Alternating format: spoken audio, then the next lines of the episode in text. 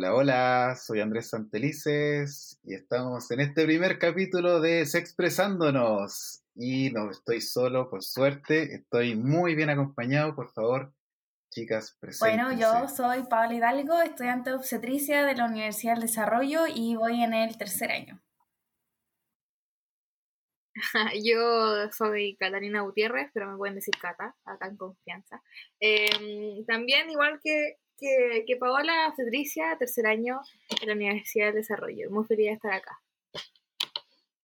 Oye, sí, yo la verdad es que hace tiempo, hace tiempo tenía ganas de, de, grabar un podcast, pero yo decía, primero tengo que rodearme de personas que tengan más conocimientos que yo, por lo menos, que vengo más del ámbito de las comunicaciones, de la docencia, pero la verdad es que apenas les propuse a Paola, Catalina, esta oportunidad de poder conversar, me dijeron al tiro que sí, así que muchas gracias por eso. Estoy muy, muy agradecido por, por ese gesto hacia mí, pero también hacia las personas que también nos escuchan y que van a aprender tanto como he aprendido yo, gracias a ustedes, en este podcast Expresándonos. Así que, bien, ya nos presentamos por primera vez. Vamos a ver cómo sale esto, porque el tema número uno es el tema que yo creo que anda rondando hace décadas y que todavía no ha podido ser eh, una, una, realidad, como es la, la, la, educación sexual integral. Y yo quería contarle algo, Cata, y también Paola, porque de acuerdo al documento La salud sexual y su relación con la salud reproductiva, un enfoque operativo que publicó la Organización Mundial de la Salud, dice lo siguiente, que la educación y la información integral implican facilitar información precisa, adecuada a cada edad y actualizada sobre los aspectos físicos, psicológicos y sociales de la sexualidad y reproducción, así como sobre la salud sexual y reproductiva y la falta de salud, la información precisa puede llenar lagunas de conocimiento, aclarar conceptos erróneos y mejorar la comprensión general, así como fomentar aptitudes para apoyar el empoderamiento, valores y actitudes positivas y comportamientos saludables.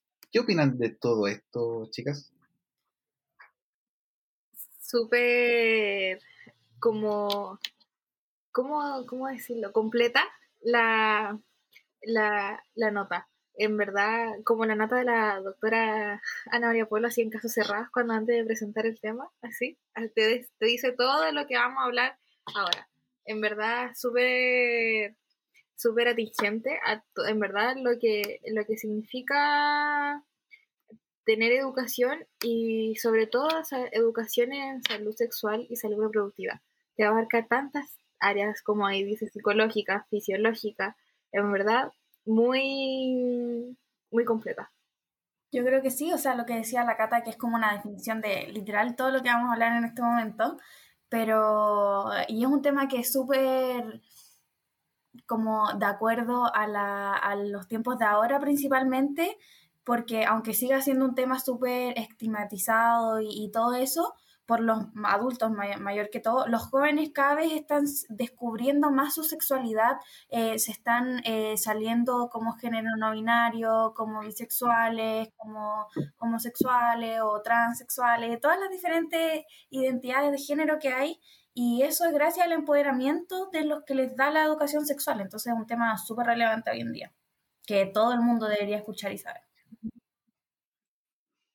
Exacto, porque esa palabra empoderamiento es clave porque muchas veces nosotros pensamos que, que a producto de no tener esta educación sexual, pensamos que sexualidad está reducido a, al acto sexual, ¿cierto? Al coito, y, e incluso se piensa que es solamente entre un hombre y una mujer. Entonces, el empoderamiento también te permite, de alguna manera, según lo que yo creo, que vivamos también desde la corporalidad, desde la identidad, desde cómo nosotros nos vivimos, cómo nos reconocemos, cómo nos identificamos cuando hablamos de sexualidades. Entonces, para mí es clave que, ese, concepto, esa conciencia respecto a, todo lo que tiene que ver con el empoderamiento, fluya de una manera en que nosotros sintamos que estamos también aportando a nuestra salud.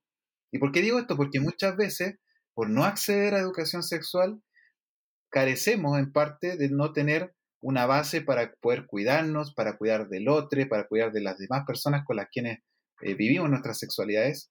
Y creo que ahí radica un poco la importancia de cuán fundamental y clave debe ser que desde la primera infancia incluso podamos contar con educación sexual. ¿Qué, opinan ustedes? De todas. O sea, finalmente, sobre todo desde la primera infancia, porque ahora con todo este tema de que se está denunciando cada vez más y más el tema de, los abusos, las, las violaciones, sobre todo a, los menores de edad, eh, los de la primer, los infantes, o no sé cómo decirlo, pero de ese rango de edad, eh, si, uno, si reciben educación sexual, ellos van a saber, ah, esta persona me puede hacer esto o no, esta persona está mal que me haga esto, porque finalmente ellos crecen y cuando son grandes, ahí recién se dan cuenta, oh, lo que me hicieron cuando chico en verdad estuvo mal y no deberían haberme hecho, ah, recién ahora me doy cuenta que es abuso o es violación. Entonces como que finalmente eh, ese tema de consentimiento, ese tema de que sí y que no, eso se enseña desde la primera infancia con la educación sexual y a medida que va avanzando el ciclo vital, eh, se van explicando diferentes cosas que llevan a prevenir el embarazo adolescente, que llevan a prevenir enfermedades de transmisión sexual y todo lo que conlleva a, no saber de educación sexual. De todas maneras, en verdad la educación eh, en este tema, sobre todo, bueno, en verdad es porque conocemos mucho el tema, bueno, no mucho, pero algo sabemos,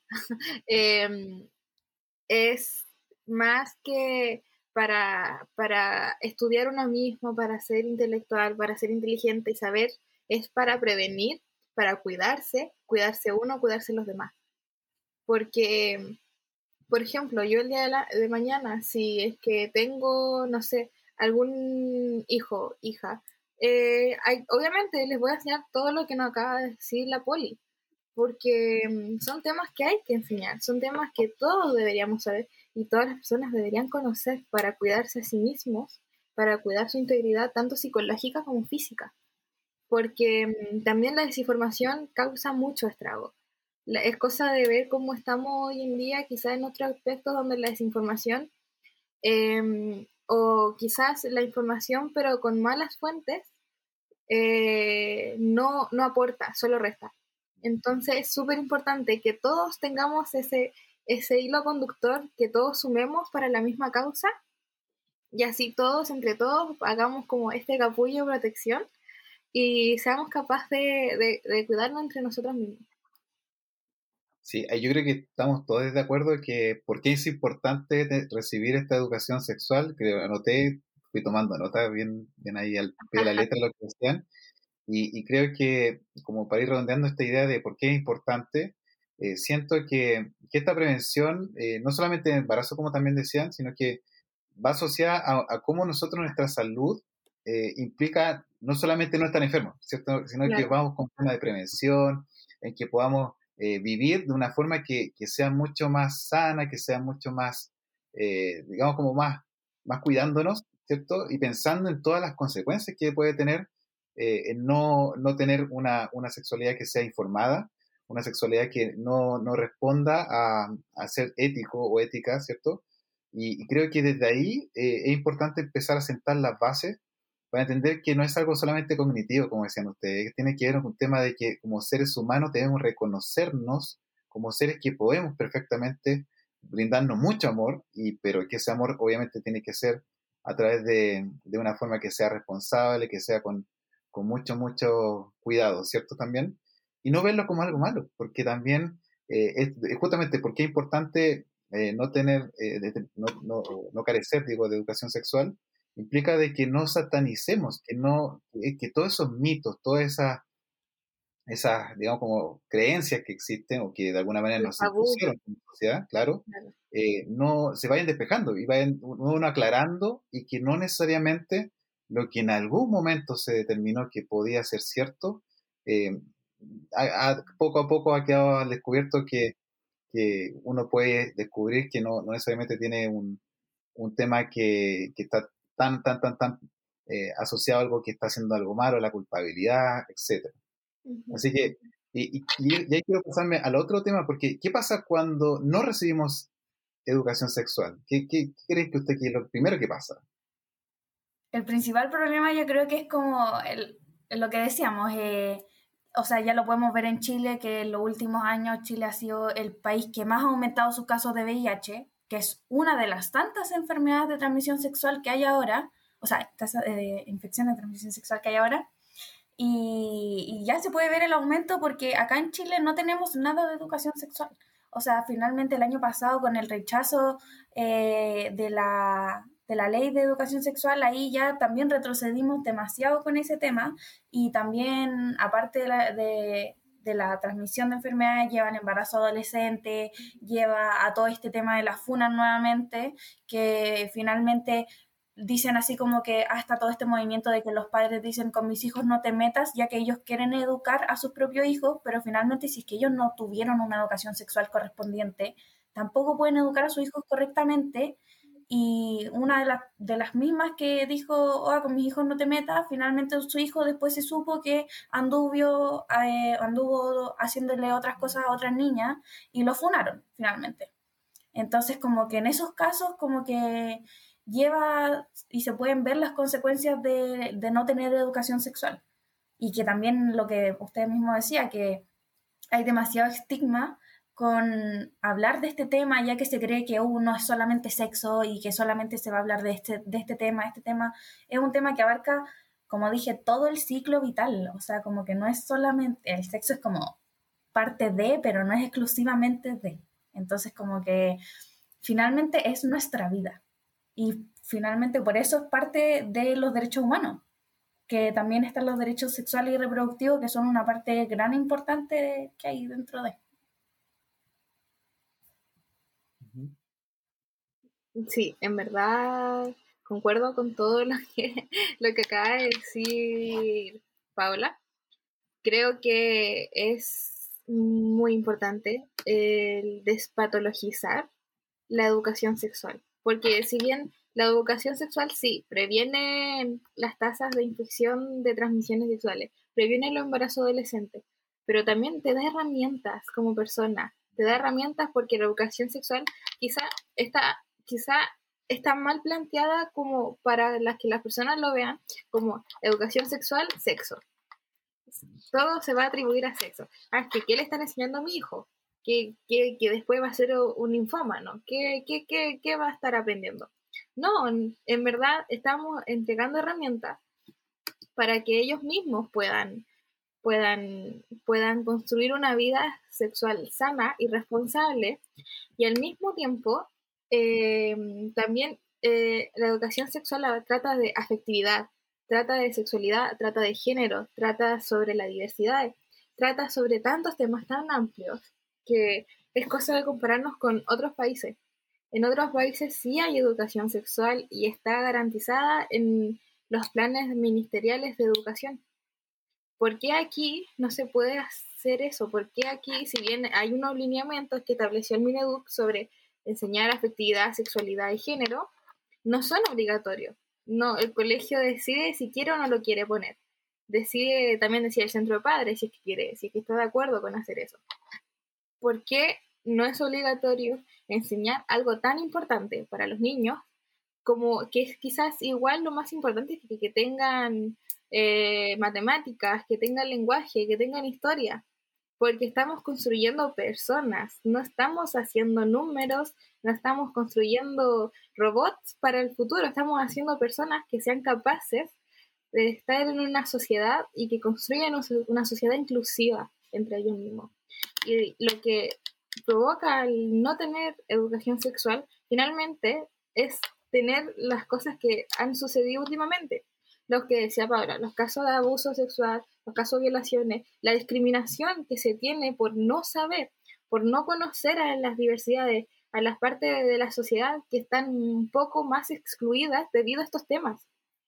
Y que se nota mucho que haya tenido que salir una ley especial para que esas personas no sean atacadas. En verdad es nefasto. ¿Por qué tienes que atacar a una persona solo porque es diferente a ti? ¿Qué, tipo de ser humano se le puede ocurrir eso? ¿Qué tipo de mente se le puede ocurrir eso? Bueno, a una mente que no está informada, a una mente que no tuvo educación. Y esas cosas se pueden evitar. ¿Cómo? Teniendo educación sexual. Y sabes que ahí tocaste varios temas importantes, Cata, porque eh, precisamente eh, esto, hasta crímenes por violencia de género, hemos visto producto de que hay un desconocimiento hay un miedo también, porque eso, ese odio esconde también mucho miedo a, lo distinto, entre comillas, porque nadie puede decir que es distinto, sino que todas las personas somos únicas. Y creo que, que esa violencia, eh, o que esa violencia es justamente el resultado de no acceder a educación sexual. ¿Por qué tenemos que buscar nuestras propias herramientas para hacerlo? Yo creo que a una edad que tú ya tienes mayor de 18 años y ya pasaste por la educación secundaria incluso, uno podría decir, ok, puedes seguir buscando, seguir explorando, pero muy distinto sería si, si a ti desde, desde los primeros años de, digamos, de la escolaridad incluso, tener este acceso para conocer de qué se trata todo este mundo que es maravilloso, es, para mí es sagrado, de hecho, la sexualidad es un tema que se debe abordar como tal y, desde ahí empezar como a, a, educar, formar personas que no necesariamente nos veamos como seres que solamente estamos eh, educándonos para producir. El, desarrollo económico es súper importante y como también lo es otro tipo de desarrollo y el desarrollo de las personas desde lo sexual es clave. Es clave, si no tenemos que solamente pensar en que tenemos que aprender de, la, de los ramos, de las asignaturas que son muy importantes, por cierto, pero ni siquiera existe hoy día un CIMSE de sexualidad yo no estoy muy de acuerdo con esa prueba porque la siento que es muy estandarizada, pero, pero ni eso nos da. O sea, estamos años luz en Santiago, en Chile, por lo menos, de, de acceder realmente a un sistema de educación que sea integral y educación sexual integral. Entonces, desde ahí, si es que las personas que acceden a educación desde de los primeros años de vida pudiesen tener la oportunidad de conocer al menos cómo vivir tu sexualidad de una forma sana y también ética, creo que sería muy, muy distinta nuestra realidad, nuestra cultura, estaríamos muy, muy avanzados. Eh, Cata quería decir algo. Sí, eh, se me está olvidando un poco. Em, eh, es que sí, en verdad, concuerdo mucho, mucho con lo que, con lo que, lo que acaba de mencionar. Porque finalmente, ¿qué queremos dejarle al mundo? ¿Qué queremos dejar acá construido? Queremos dejar personas que tengan la capacidad de interactuar con otras personas como sin barreras. Acá hay tantas sexualidades como personas en el mundo. Cada persona es única y eso hay que aprenderlo. No, no porque esa eh, una mujer le gusten otras mujeres, o le pueden gustar mujeres y hombres, o le puede gustar cualquier persona, pero porque le gusta su intelecto o porque le gusta, no por eso yo voy a tener que decir, hey, ¿qué te pasa? ¿Por qué eres tan rara? No, ¿cómo, cómo, cómo alguien va a pensar así? Em, eh, entonces, creo que desde la primera infancia, que es donde se construyen esos pensamientos, es donde más enfoque hay que tener. Porque si bien ahora, si yo le hablo de estos temas, no sé, a mi abuelo, o, cualquier persona eh, em, de tercera edad, como, o sea, todos conocemos cuál va a ser la reacción que tendría. Es que eso en mi tiempo no era así. Es que cómo es que ahora, bla, bla, bla. Entonces, claramente, si se enseña desde que son pequeños a respetar a las personas sin importar su color, su raza, su sexo, su orientación sexual, su... da lo mismo. ¿Por qué, ¿Para qué vamos a hacer esas diferenciaciones si todos al fin de cada somos personas? Yo creo que lo que dice la Cata, sí, que eso que dice la Cata desde la tercera edad y todo eso, ni siquiera es irnos tan lejos, o sea, es con tal de ver a nuestros papás y, por ejemplo, mi papá tampoco son tan así tercera edad, o sea, 40, 50, y finalmente como que ellos mismos dicen así como, uh, no, yo nunca supe de esto, o, o no, no te puedo explicar de esto porque, uh, no, mi papá, o tú eres mi hija y yo soy tu papá, entonces yo no te puedo enseñar esas cosas, te lo debería enseñar tu mamá. Entonces eso también es como algo que a ellos les ponen el bichito que les pusieron cuando chicos de que haya mujeres con mujeres, hombres con hombres, y para enseñarles ciertos temas, pero tú solamente tienes que estar con mujeres, o si es que ven, no sé, a una persona que tiene otra identidad sexual viendo por la calle, ah, no, es que mi hijo no lo puede ver porque se le va a pegar eso. Como esas mismas cosas y se ven en gente que ni siquiera están de tercera edad, o sea, como que 30 años y hay gente que todavía tiene ese pensamiento que lleva a que no seamos una sociedad inclusiva y que lleva a todo esto que estábamos hablando de que eh, los ataques a las personas, y, todo eso. También, perdón, eh, em, es cosa de ver también, igual nuestra generación. Me acordé ahora recién en TikTok. nosotras somos súper jóvenes, profe. O sea, perdón, André. Em, eh, nosotros nos conocimos porque tuve la suerte, el privilegio de ser profesor de Cata y también de Poli, pero la verdad es que yo aprendo más que, yo creo que lo que ustedes han aprendido de mí, así que pueden decirme profe, pero díganme Andrés, porque estamos sí, confiados.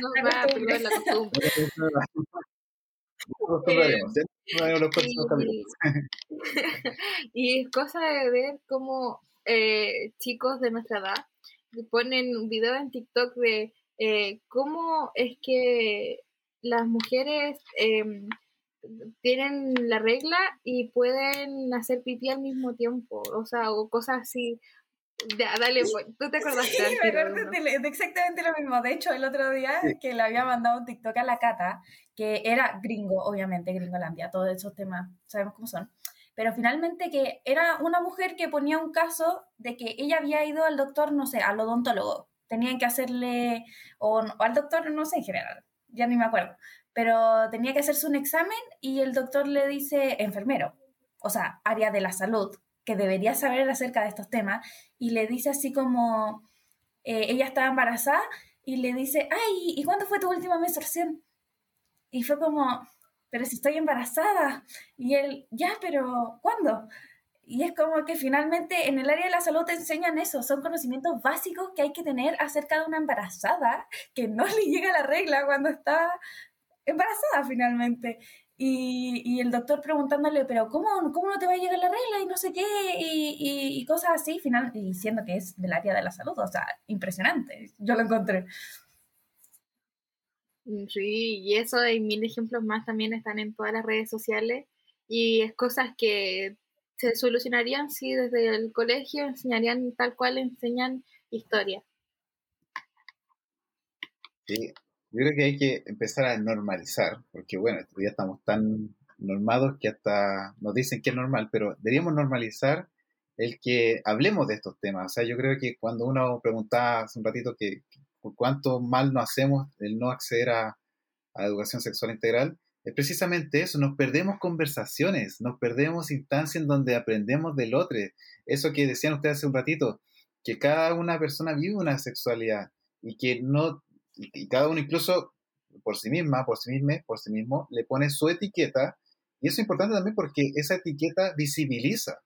Muchas veces hay personas que dicen, pero ¿por qué tienen que estar todos separados y todo? Porque lamentablemente la falta de educación sexual ha hecho que tengamos que recurrir a eso para que tú no invadas, no transgredas mi espacio. Y justamente también para visibilizar de cómo me vivo yo, cómo me siento yo, cómo me identifico yo.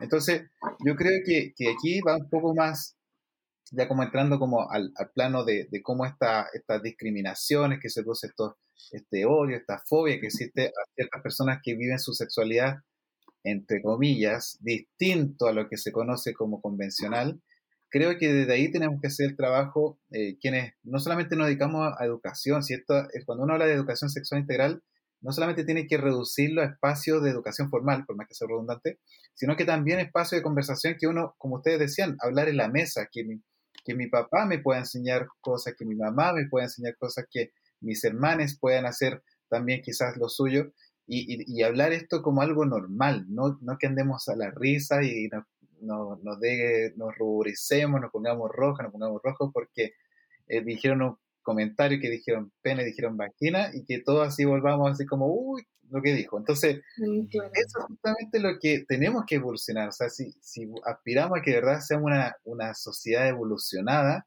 hablemos de sexualidad, entonces hablemos de cómo nos educamos, cómo nos formamos respecto a esta temática. Yo ahí tengo otra pregunta, porque eh, ya sabemos un poco por qué es importante, cuáles son las consecuencias, pero eh, ¿por qué creen ustedes que se ponen justamente estas barreras eh, ahí un poco tocando el tema con el tema de la ley, pero yo no quiero llevarlo solamente a un aspecto legal. Para mí no es una solución que todo lo llevemos a lo legal. Ayuda bastante, y qué bueno que sea así, como también ayuda que podamos verlo desde otra esfera, desde otro ámbito. ¿Por qué creen ustedes que se ponen barreras? ¿Quiénes les pone estas barreras, según ustedes? Yo creo que los mismos adultos, porque lo que dijimos antes, tenían una educación que finalmente está súper desactualizada a los tiempos actuales y que ellos entienden algo, les enseñaron algo, pero es la mitad o menos de la mitad de lo que se sabe ahora o los términos que se usan ahora y que siguen usando términos súper despectivos para la gente que tiene otra identidad de género o cosas así. Entonces como que esas mismas personas van enseñando a su hijo, a sus parientes, a sus conocidos y, que finalmente van educando y también es un tema de que lo que decíamos antes también, que solamente se cree que se habla de sexo y que es algo que finalmente abarca todo, pero no, siempre lo llevan a esa parte. Y como yo también creo que es un tema más de los chilenos, principalmente, porque como anécdota, así, una profe en la clase de sexología clínica que tenemos nosotros dentro de la malla, eh, nos contaba que a ella le invitaron a hacer educación sexual a un colegio. Y era un colegio, no tengo idea de dónde, pero habían personas que eran de otros países y chilenos. Y al momento de hacer el taller, hablaban, no sé, que el aparato reproductor, que el pene, la vagina, ¿cómo se llaman los órganos eh, principalmente? Y los niños chilenos principalmente, ay, mira, dijo tal cosa, oh, mira, no sé qué. Y al final les hicieron una encuesta a los dos y los niños extranjeros sabían mucho más que los niños chilenos y sabían mucho más del tema, estaban mucho más informados, tampoco tenían como ese pudor hablar acerca del tema y, llamaban a, los, a las cosas como eran y, y sabían mucho más, entonces yo creo que es como un tema más también de acá. Sí, pero ahí yo justamente quiero profundizar porque ya está bien, eh, efectivamente les adultos nos inculcaron ciertas limitancias y barreras para acceder a esta educación sexual integral. Por un tema también de adultocentrismo, que podríamos hablar incluso otro podcast de mucho de ese tema. Y ahí es donde tenemos que hacer la pregunta, ¿quién puso esa barrera a quienes, eh, en este caso a les adultos, para que no accediéramos a esto, porque esto no viene porque un día los adultos se pusieron de acuerdo, se juntaron y dijeron adultos unidos, jamás vencido contra la educación sexual integral. No, esto pasó de mucho antes, esto viene con un tema cultural, pero ¿quién específicamente creen ustedes concretamente que le puso esa barrera a los adultos y que hoy día se, se refleja en nosotros? Eh, yo Em, creo que la religión ha jugado un papel muy importante en esto. Em, no es por atacar a, alguien de determinada religión, al contrario. Creo que el, el hecho de que la gente sea tan conservadora y que sea tan, oh, es que esto se tiene que quedar en la casa, es que esto yo te lo tengo que enseñar a, a puertas cerradas, porque esto no se puede salir de aquí. Es que esto, cosas así, las provee la religión más que nada. Porque es cosa de ver a grupos específicos a los que uno va a hacer educación sexual. Y los grupos, por ejemplo, eh, religiosos, son los que se oponen. O tienden, no es para generalizar, tienden algunos a oponerse y ahí hay, igual hay estrategias para poder eh, eh, llegar a esas personas, a esas poblaciones, pero creo que el hecho de que la gente sea tan conservadora se puede ver a una religión. Es que si yo te digo que eh, hablemos de sexo, es pecado, quizás se puede, se puede malinterpretar. Tú no puedes tener sexo con alguien fuera del matrimonio, por ejemplo. Tú no puedes tener sexo antes de casarte. Tú lo que se creía antes, tienes que llegar virgen al matrimonio. Entonces, esas cosas en el tiempo, así, de alguna u otra forma, se han perdurado y han sabido cómo eh, mantenerse para crear a personas que se encasillan en su, en su, en su sexualidad y que es súper, súper determinante, porque es cosa, por ejemplo, voy a dar un ejemplo de quizá la gente pueda conocer hoy día. Hay una teleserie en determinado canal que se llama Edificio Corona, donde hablan justamente de este tema. Un papá evangélico muy apegado a su religión que tiene una hija que le confiesa, papá, soy lesbiano. ¿Qué pasa? Él, es que eso es pecado, te vas a ir al infierno, es que ¿cómo vas a ser lesbiana? Pero si a ti te tienen que gustar los hombres naturalmente. Es como, no, yo soy así. Y así me creó tu Dios. Y mi Dios me creó así. Yo nací así. ¿Por qué no se puede entender de esa forma? Entonces, creo que gran parte de, de por qué esta barrera se debe a eso y también a la construcción de que todos tenemos que ser perfectos. Por ejemplo, en, Chile, sobre todo, como decía, decía Paola, em, tenemos esa cultura de, es que no digas eso al frente de los demás. Es que no, porque la gente tú no sabes cómo va a reaccionar. Tienes que tener cuidado con lo que dices. Es que no, es que tú eres una niña, tú eres una mujer, no puedes decir garabato. O una mujer no puede, por ejemplo, eh, hacer ciertas cosas, porque eso es súper mal visto. Entonces también caemos en esas cosas reiterativas. Dale, Paola. Ah, Pero no, con lo que habéis dicho de las religiones en general, que no es estigmatizar a, solamente una, pero hay varios, eh, no sé si documentos científicos o investigaciones que dicen que las, religiones eh, retrasaron como en 30 años el avance de la ciencia, porque quemaron los libros, porque eh, el mismo Alan Turing, finalmente él hubiera hecho mil cosas más, hizo el código Enigma, que fue súper importante en la Segunda Guerra Mundial, si no me equivoco, y, y finalmente lo mataron porque era gay. Entonces, ese es solamente un caso de los que hay miles en la sociedad que fueron retrasados gracias a, las religiones en general. Entonces, como que tampoco es como que sea algo de que, oh, nosotras lo decimos. O sea, hay varios artículos científicos que están en internet, que están en, en ¿cómo se llama? En cielo. Hay, hay, hay muchos, por si los quieren ir a ver, porque solamente con buscar ese título van a encontrar muchas investigaciones que pueden respaldar todos junto al mismo androcentrismo que se ha tenido en la ciencia por tanto tiempo, donde se pensaba que el cuerpo de la mujer era el patológico, el cuerpo del hombre.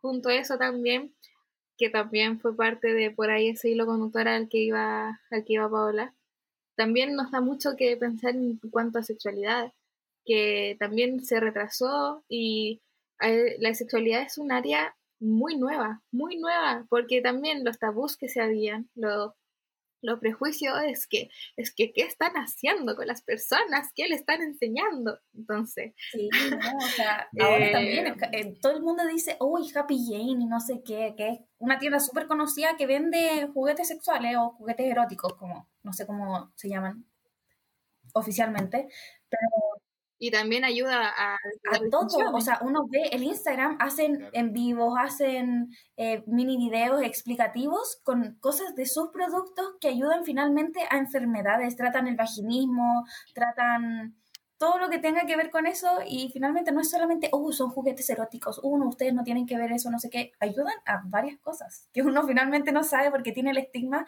de que uno son, son cosas que no son para eso.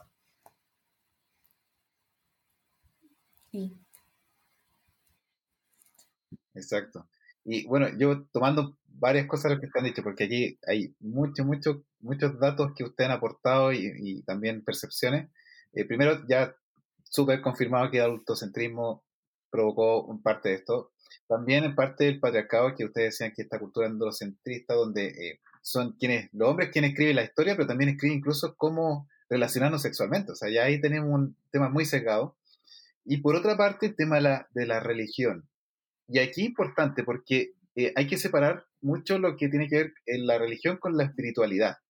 Porque si uno es, se apega a la Biblia incluso, yo por ejemplo no, no soy creyente por si acaso, no, soy no pertenezco a ninguna religión, pero sí eh, eh, me he tomado el tiempo de leer y entender también un poco de, de dónde nace esto, de dónde nace este, este, estos patrones de oprimir, esto de, hacer sentir culpable a las personas, ya que el cuerpo, la cuerpa, es algo que está lleno de pecado, está sucio. Muchas personas incluso han contraído alguna enfermedad de, perdón, una infección de transmisión sexual porque justamente no se asean como corresponde.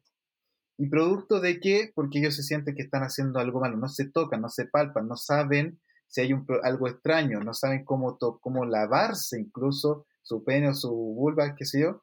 Y esto tiene que ver con que hay un tema de culpabilidad hacia las personas por el solamente hecho de poseer un cuerpo, de estar presente en un cuerpo. Entonces, ese tipo de, de situaciones, que, que, no sé si ustedes han, eh, por lo que están estudiando, han podido acceder a algún caso, han conocido algún caso así, pero de que se produce, se produce.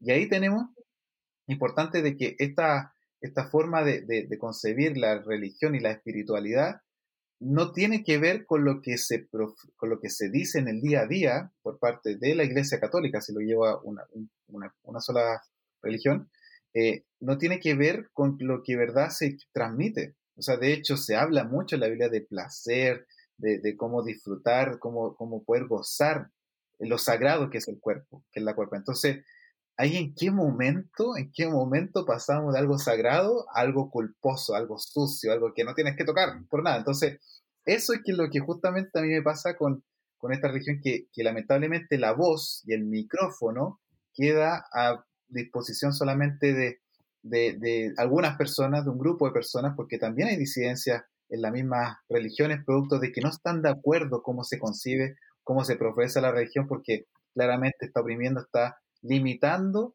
y, como decían ustedes antes, retrasando nuestra sexualidad incluso en décadas. Eh, aquí como para, para ir avanzando también, este, Oscar, que nos quedan poquitos minutos, pero eh, quería saber, eh, ¿qué creen ustedes como, como experiencia, o qué experiencias significativas o anécdotas de sus vidas recuerdan? ojalá que haya sido antes de ayer, hacia atrás, ya, mucho, mucho más atrás que hayan limitado, donde se hayan sentido que la educación sexual que recibieron no era la adecuada? Mm, yo, por lo menos, fui en colegio católico, dos colegios católicos, un colegio católico primero de puras niñas, después otro colegio católico que ya era mixto, pero me cambié en la media, y no recuerdo haber tenido educación sexual, jamás. Eh, todo lo que yo aprendí fue gracias a mi mamá y mi papá. Me ponían videos de, de monitos animados que me decían, así nacen los bebés. Y que eran, o sea, eran monitos animados, pero te mostraban, así nacen los bebés, así se produce. y así fue como yo aprendí. Y también a mi hermana que mayor, que también yo veía y era como, ah, ya, bueno, así hay que se relaciona a la gente grande, los adolescentes, bla, bla, bla. Pero educación sexual, anécdotas, en verdad no tengo prácticamente. Recuerdo, eso sí, cuando llegué a la U, eh, primer año, eh, un, pollo, eh, así, tener una clase de anatomía en la que nos empezaron a pasar aparato reproductor femenino y masculino. Y recuerdo tal cual lo, que mencionaba anteriormente Paola con los niños chicos, la diferencia entre los niños chilenos y los niños extranjeros, pero ahora en gente grande, gente mayor de edad, en una clase de anatomía, cuando el profesor decía, bueno, este es el pene, este es el glande, estos son los testículos, o cosas así, y la gente decía, ojo, ojo, ojo, el profe dijo pene, o, cuando después hablaba, esta es la vagina, acá está el clítoris, acá están los labios, cosas así. Y decía, jaja, el profe dijo vagina. Oh, y en una clase de anatomía, en una clase universitaria, yo quedé impresionada. Fue como, eh, ¿en qué, en qué no sé si en eso se medirá la madurez, no sé si eh, qué tan chistoso puede ser algo que es de tu cuerpo o o que está en el cuerpo de un ser humano, y más encima tú riéndote, sobre todo después de que vas a ser un profesional de la salud. Entonces, es como, pero ¿cómo? No entiendo. Eh, hasta el día de hoy no, todavía no entiendo cómo podía haber gente a esa altura decidía estudiar una carrera de la salud riéndose por partes del cuerpo que son anatómicamente, se llaman así. No es como cuando uno le dice, ah, la, la chichi. Ah, ya, ya el, el pilín. No, es, así se llama, ¿por qué te ríes? y eso es como, como fue muy chocante para mí llegar a la universidad y darme cuenta de que, pucha, eh, esto pasa en niños chicos, pasa en gente grande Y, también pasa en adultos, cuando dicen, ay, no digas, no digas pene, no, el pilín, no. Entonces, como, pero si se llama así. ¿Cómo quieres que le diga? no será Cata que quizás se equivocó de, sala y, quizás en ese día están hablando de las parodias, parodias de estudiar una carrera relacionada justamente a sexualidad.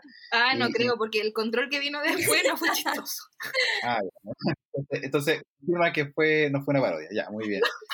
Porque parecía, eh, Cata, eh, eh, perdón, Poli, ¿verdad, Poli? Que, ¿Recuerdas alguna anécdota o algún, o, no anécdota, porque quizás... No, o sea, yo también vengo de colegio católico, verbo divino, y, em, y finalmente en el colegio me acuerdo que fue como octavo, primero medio, algo por ahí, tuvimos así como que ya nos dijeron, ya, vamos a hacer algo de educación sexual, sus papás tienen que firmar un consentimiento y no sé qué, y nos reunieron a todos como en una sala.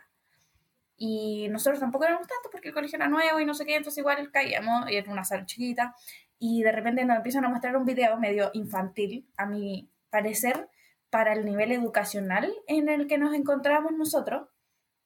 Y, y como que, uh, mencionaban, no sé, los espermatozoides cruzan por bla, bla, bla, y seguía el video, y todos así como, oh, mira, dijo eso, oh, mira, dijo pene, lo que decía la cata como cosas así, finalmente es súper triste escuchar eso porque uno después lo ve a gente grande, lo que decía la Cata, persona universitaria, riéndose de eso y después te quedas pensando así como, si se están riendo, ¿en verdad sabrán de su cuerpo? ¿Se habrán puesto a investigar en internet qué pasa con esto? O si es que cambia de color tu líquido algo, ¿es porque es grave? ¿O porque si es que te hay hecho un examen mamario porque te puede dar cáncer? O sea, como que finalmente esa gente que se ríe tendrá educación eh, adecuada para eso. O sea, esa, para, mí esa fue como la única educación sexual, por decirlo así, porque finalmente yo de lo que sabía no me enseñó nada nuevo. Entonces, como que fue como, ah, ya, me dejó más dudas que respuesta ese video. Y en octavo básico, y creo que nunca más en la vida, en el colegio mostraron otro video así porque se tenía que pagar cierta, cosa porque era de un programa más grande. Y, eso fue como lo único que tuve. Y después no vi nada hasta la universidad, que finalmente fue como un nuevo mundo completo y hasta, hasta segundo año, que fue que hicimos un taller de, de métodos anticonceptivos, de cómo poner un condón, y había gente de nuestra carrera, carrera de obstetricia, que nosotros nos especializamos en esta materia, que no sabía poner un condón, que nunca en su vida había puesto un condón. Entonces, como que finalmente, que, uy, no, que la gente lo rompe con la boca, no, mal, o que la gente no le deja la puntita, también, o sea, son como cosas que uno debería saber por, para no tener ninguna enfermedad de transmisión, para no quedar embarazada, y para todo eso hay gente de nuestra carrera que tampoco sabía, entonces como que esas son como dos anécdotas principalmente que me quedaron marcadas, por lo menos que yo viví, que fueron así como, wow. Impresionante. Sí, bueno, personalmente también tengo alguna anécdota. Eh, de hecho, bueno, antes de contar las personales, quiero decir que esta, esta falta de educación sexual también se refleja en los medios, que quizás no, no la abordamos, pero, pero también es una barrera, porque cuando digo una barrera no es que se pongan, sino que cosifican. O sea, directamente cosifican a la mujer, usted ve la publicidad, ven los temas, cómo se abordan, o sea, ¿en qué me aporta que, una, que me quieran vender una cerveza y salga una mujer? ¿Y, qué me aporta? O sea, ¿qué, qué, gana? ¿Qué, ¿Qué, hay detrás de eso? O sea, eh, desde ahí en adelante ya hay muchas eh, barreras que se ponen para de verdad acceder a una educación sexual integral de calidad. Y como anécdota tengo tres. Eh, la primera fue cuando estaba en cuarto, básico, en cuarto básico, en ese momento estaba en un colegio que era mitad religioso y mitad laico, era como una mezcla, mezcla de media extraña. Y la verdad es que yo muy muy inocente, no sé llamarlo inocente, pero no conocía nada de sexualidad, no, no conocía ni la palabra, de hecho, tenía 10 años. Y eh, vi un día cuando en la mañana, en la primera clase, veo que habían escrito al lado del pizarrón bien grande, y me acuerdo perfectamente porque esa imagen no se me va a olvidar nunca, y decía pico y zorra. Entonces yo la verdad es que no entendía nada, no entendía si eran animales, no sabía nada de nada. Y un amigo que sabía mucho más que yo, un compañero que sentaba al lado mío, me dice, eh, dice, ¿por qué estás mirando el pizarrón? Porque yo estaba como en shock y no entendía qué era eso. Y me dijo, me dijo, ven para acá porque te voy a dar una clase de educación sexual. según mi educación sexual, según mi educación. No, lo único que me dijo es pico y zorra es eh, pene y vagina. Entonces, yo seguía sin entender, como que en mi cabeza todavía no hacía sin así, y como que estaba así, ya, pero por favor explícame eso porque no entiendo qué es eso. Bueno, me dio una explicación rápida y todo, y yo ahí como que dije, ¿y por qué nadie me habló de esto? Pero lo, aquí lo, terrible de esa anécdota es que eh, me dio a conocer como otras cosas, como me hablaba de, la mujer que, que, el pico tenía que ser insertado en la, en la vagina, y, o en este caso en la zorra, como decía, y yo de verdad que decía, pero ¿cómo en qué momento? O sea, como que ni siquiera entendía que yo con suerte me había mirado, así como nada. en, ese, en ese momento tenía muy poco autoconocimiento. Entonces, esa fue una anécdota. La segunda que tuve fue también en ese mismo colegio, donde ya estaba ya en, quinto básico, un año después, y resulta que eh, me dio un intento de charla de educación sexual que fue lamentablemente un fracaso, porque el profesor, todavía me acuerdo que era un profesor jefe que teníamos, que decíamos Mario Bros, me acuerdo de eso solamente. Y él, con toda la paciencia del mundo, con toda. Yo creo que él estaba muy, mucho más complicado que nosotros, porque nosotros lo único que hicimos fue reírnos. Eh, decía pene, se me paró, decía erección, y la verdad es que las risas, las risas nos faltaron, como decía una, una película, pero lo lamentable de eso es que se intentó y un profesor adulto que de verdad le puso todas las ganas, todo lo que eh, se podía hacer, la verdad que fue un fracaso y fue un mal intento. Y el tercer intento fue por parte de mis padres, que eh, nos enseñaron que algo muy importante, sí lo valoro, que fue que respetásemos siempre a las mujeres, entendiendo una sociedad heteronormada, donde hombres éramos tres hermanos hombres, y de hecho recibimos una, una, charla tres por uno, porque fue a los tres en, una sola vez, en un momento, y nunca más se habló de eso.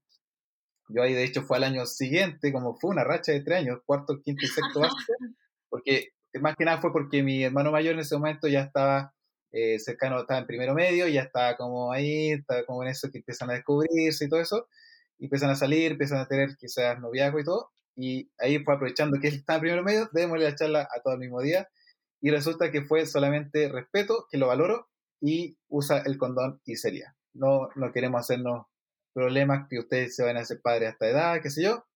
Y yo ahí como recién ya empezaba como tres años seguidos, dije, ya, ahí como que estoy tratando de entender y después mi única educación sexual que tuve después, de mala forma, fue el porno. Y que ahí hasta el día de hoy yo siento que no fue educación y, todo lo que... Estoy todavía desaprendiendo del porno. Eh, que eso mismo, lo que decía usted del porno, principalmente, que yo creo que nos podemos abarcar todo un capítulo hablando de este tema, porque finalmente... Tenemos que hablar, tenemos que hablar. En algún capítulo tenemos que hablar solamente de porno. Finalmente hoy día no hay nada que te eduque bien acerca de la educación sexual. ¿Y a dónde se van principalmente los jóvenes? Al porno, a la pornografía. Y la pornografía finalmente lo que te lleva es una imagen de que la mujer tiene que hacer esto, de que la mujer tiene que hablar de tal manera, que la mujer tiene que hacer, no te enseñan el juego previo, no te enseñan el consentimiento, no te enseñan que finalmente muestran una imagen súper violentada hacia la mujer porque que le tiran el pelo, que la pegan, que son cinco hombres, que son cinco mujeres. Y finalmente son imágenes que no son, que no son en la vida real si es que uno quiere llevar ese estilo de vida bacán por ti, bacán por todo eso, pero es algo, una opción que tú elegiste. No es que algo sea normal para todos y esa normalidad de la pornografía lleva a cosas como la funa. Y que es un tema de que podemos arrancar, como dije, todo un capítulo, porque es un tema de que hasta las mismas actrices porno se están como hablando acerca de la misma Mia Khalifa, conocida yo creo que por la mitad, más de la mitad del mundo, el 98% de las personas, y ella dice que, o sea, se creó la fama de con solamente 10 videos que hizo en 3 meses y nunca más salió en otro video, pero claro, quedó como ella. Y finalmente ella no puede ni siquiera salir a la calle porque siente que todo el mundo la desviste con los ojos, siente que todo el mundo la anda mirando, siente que todo el mundo la anda como sexualizando, siendo que no debería ser así. Porque tienen una imagen de la pornografía que no es o creen que es normal. Y que eso deberíamos sacarlo totalmente. Sí, y me pasa mucho eso que, que a propósito de lo que ustedes empezaron a decir desde este capítulo, que el empoderamiento, gracias a la educación, justamente el porno hace lo contrario, o sea, que te quita poder, te quita, te quita autoestima. O sea, yo creo que esas vergas que salen, eh, mucho, mucho, claro, y con, un hombre barbón gigante y todo eso, y que yo digo, yo no, ¿en qué momento me tocó esto? Y eso es lo que me llevó a pensar incluso cuando vi porno. O sea, imagínense el nivel de desconocimiento, mi nivel de autoestima se fue a, a pique, porque yo pensaba que era eso y que tenía que durar, pero 8.000 horas y estar con muchas mujeres y todas las mujeres de cierta forma y no sé qué cosa y todo heteronormado. Y también existe el otro porno que no es heteronormado, pero que también hay un tipo de violencia ahí que decías también Poli, donde eh, uno eh, podía utilizar el porno para incentivarse, para motivarse, qué sé yo, y está bien, pero, pero usarlo como medio para educarse, Ojo ahí, porque ese es el gran problema que tenemos. Poli, sí, que eso con lo que decía de que, uy, eh, la autoestima es un gran problema que crea el porno también porque finalmente dicen así como que los videos son de media hora, de 15 minutos. Y finalmente una persona promedio de Latinoamérica dura 7 minutos. Y aparte habla de temas que ni siquiera están, o sea, que están, por ejemplo, el otro día en una clase, no, el profe, el doctor Rosero, excelente, síganlo en Instagram, eh, nos dijo, no sé si sabían, es dato nuevo para mí, impresionante, que el 52% de los hombres mayores de 45 años tienen una disfunción sexual o algún tipo de disfunción sexual. O sea, eso es uno de cada dos. Entonces, eso finalmente me quedó así como, wow, porque nadie consulta, nadie, o todo mira el porno, todos estamos bien, que uno no debería tener problemas, y cuando abuelito ya se supone que uno ya no debería tener, pero finalmente la vida no es así. Uno tiene una necesidad sexual hasta que se muere. Y desde que nace, desde que a los cuatro años se despierta el despertar sexual hasta que se muere. Desde el feto, de hecho, el otro día también leí que uno, de hecho, el feto puede tener, eh, tocarse y, y, puede tener como actos que son más propios de la autosatisfacción y, creo que yo cuando también eh, leí eso, yo quedé en shock, dije, o sea, desde antes de que nazca ya tiene ahí un, no sé si despertar sexual, pero sí hay cierta... Un descubrimiento más, que nada. Un descubrimiento. Es la búsqueda como de placer, porque también pasa en bebé, así como el pañal o el acomodamiento de ciertas formas, el otro día también lo vimos en clase, em, sucede hasta en las guaguas cosas, o sea, eh, las guaguas que tienen eh, actitudes, pensamientos primitivos de supervivencia o mm, primitivos y también, también nacen estas cosas. Entonces, hay que empezar a normalizar también. Sí. Bueno, ¿por qué no echamos ya las conclusiones? Porque ya nos quedan muy poquitos minutos, pero ¿quién quiere comenzar con las conclusiones de este primer capítulo de educación sexual? Yo, ah, ya, yo voy. Ah.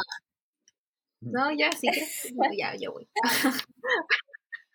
Em, eh, como conclusiones, eh, está más que dicho de que es fundamental, fundamental, pero es que es importantísimo la educación sexual integral desde la primera infancia. ¿Por qué? Por todo lo que ya hablamos, todo lo que ya conversamos durante estos 50 minutos. Em, ojalá, espero, espero que ahora va a pasar un año eh, se eh, vuelva a presentar el proyecto de ley de educación sexual en el Congreso, porque espero que ahora se den cuenta de lo que la gente en verdad quiere, porque después de que lo rechazaron, mucha gente dijo, pero ¿cómo se le ocurre rechazar algo así? Piensan en solo ustedes, pero acá está la gente diciéndoles, necesitamos esto, yo quiero que mi hijo se eduque, quiero que mi hijo tenga todas las herramientas posibles que yo no le puedo dar. Eh, también, así que como conclusiones, educación sexual integral ya, desde ahora, desde primera infancia. Y en verdad, si es que hay alguien que no tiene la, la, la, fortuna de tener educación sexual, internet, sitios, sitios confiables, sitios científicos, por favor, em, puede ser un gran aliado. Bueno, por mi parte, lo mismo que la gata, exactamente lo mismo.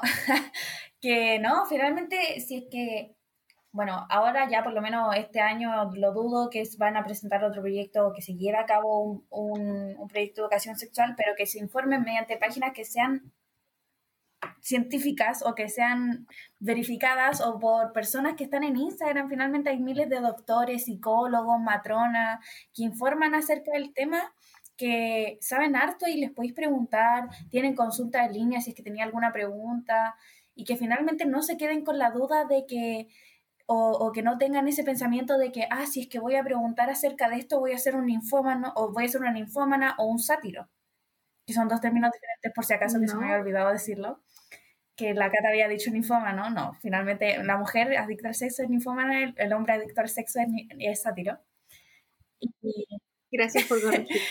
Y, que eso, que finalmente no vas a hacer cualquiera de esos dos términos por querer saber acerca del tema. O sea, cualquier persona está en su más total derecho y necesidad de saber acerca de estos temas y educarse acerca de estos temas.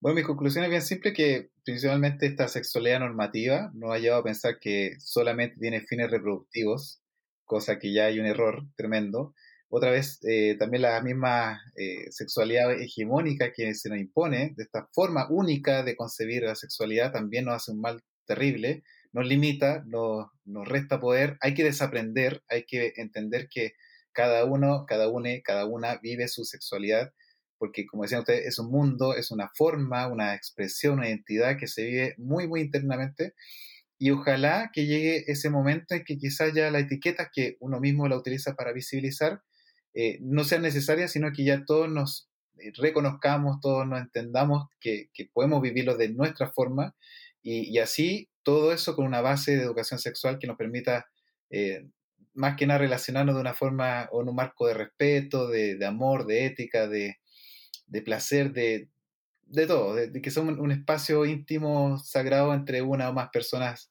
quienes se vivan, ¿cierto? De esa forma.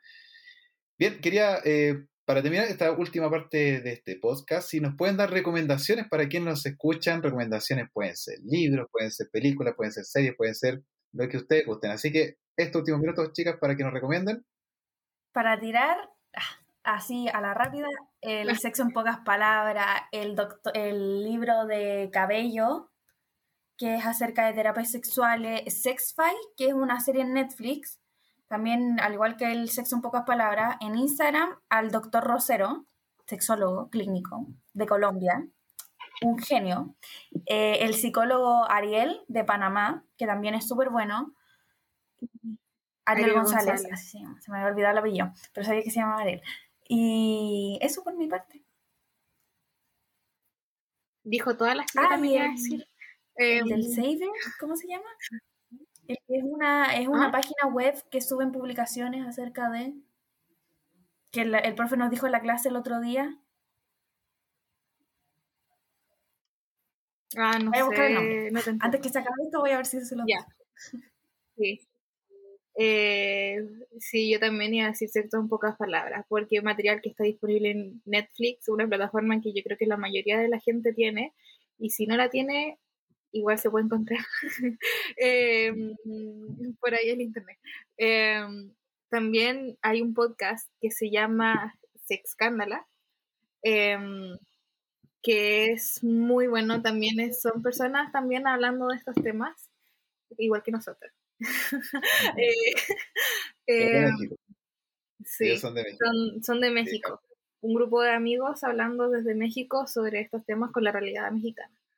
Em, y también sexólogo bien bajo rosero, es, pero un guía súper, súper interesante, eh, sexólogo lamentablemente de Colombia, pero, pero también un gran guía. Allí encontré el nombre. El, el, está en inglés, sí, la página web, pero hay muchos artículos que se van actualizando todos los días que se llama The, The Journal of Sexual Medicine. Ah, Sí, pero por eso necesitan un No, pero es ingresar, no, no necesitáis ser eh, profesional de la salud ni ninguno, pero uno necesita ingresar a la página y te van llegando actualizaciones de, de, de, perdón, se me fue la palabra, pero así como investigaciones que se han hecho últimamente acerca de terapias sexuales, acerca de instrumentaria y cosas así, que es súper bueno. Está en inglés, sí, pero igual se puede traducir. Súper. Yo por tiempo no alcanzo mucho a, recomendar, pero Sexólogo de Bolsillo, eh, un Instagram, una cuenta de Instagram que es muy buena, Y también porno, si quieren ver porno, pero no para educarse, pero sí para que sean más conscientes, vean eh, Four Chamber, eh, una página que es muy buena, que la verdad es que tiene un porno que es, mucho más, eh, no, es no es convencional, así que eh, está más, mucho más feminista, tiene una mirada mucho más abierta. Así que bueno, nos despedimos por nuestra parte, nuestro primer capítulo de Sexpresándonos, así que nos vemos en una siguiente oportunidad. Que esté muy bien. Adiós. Adiós.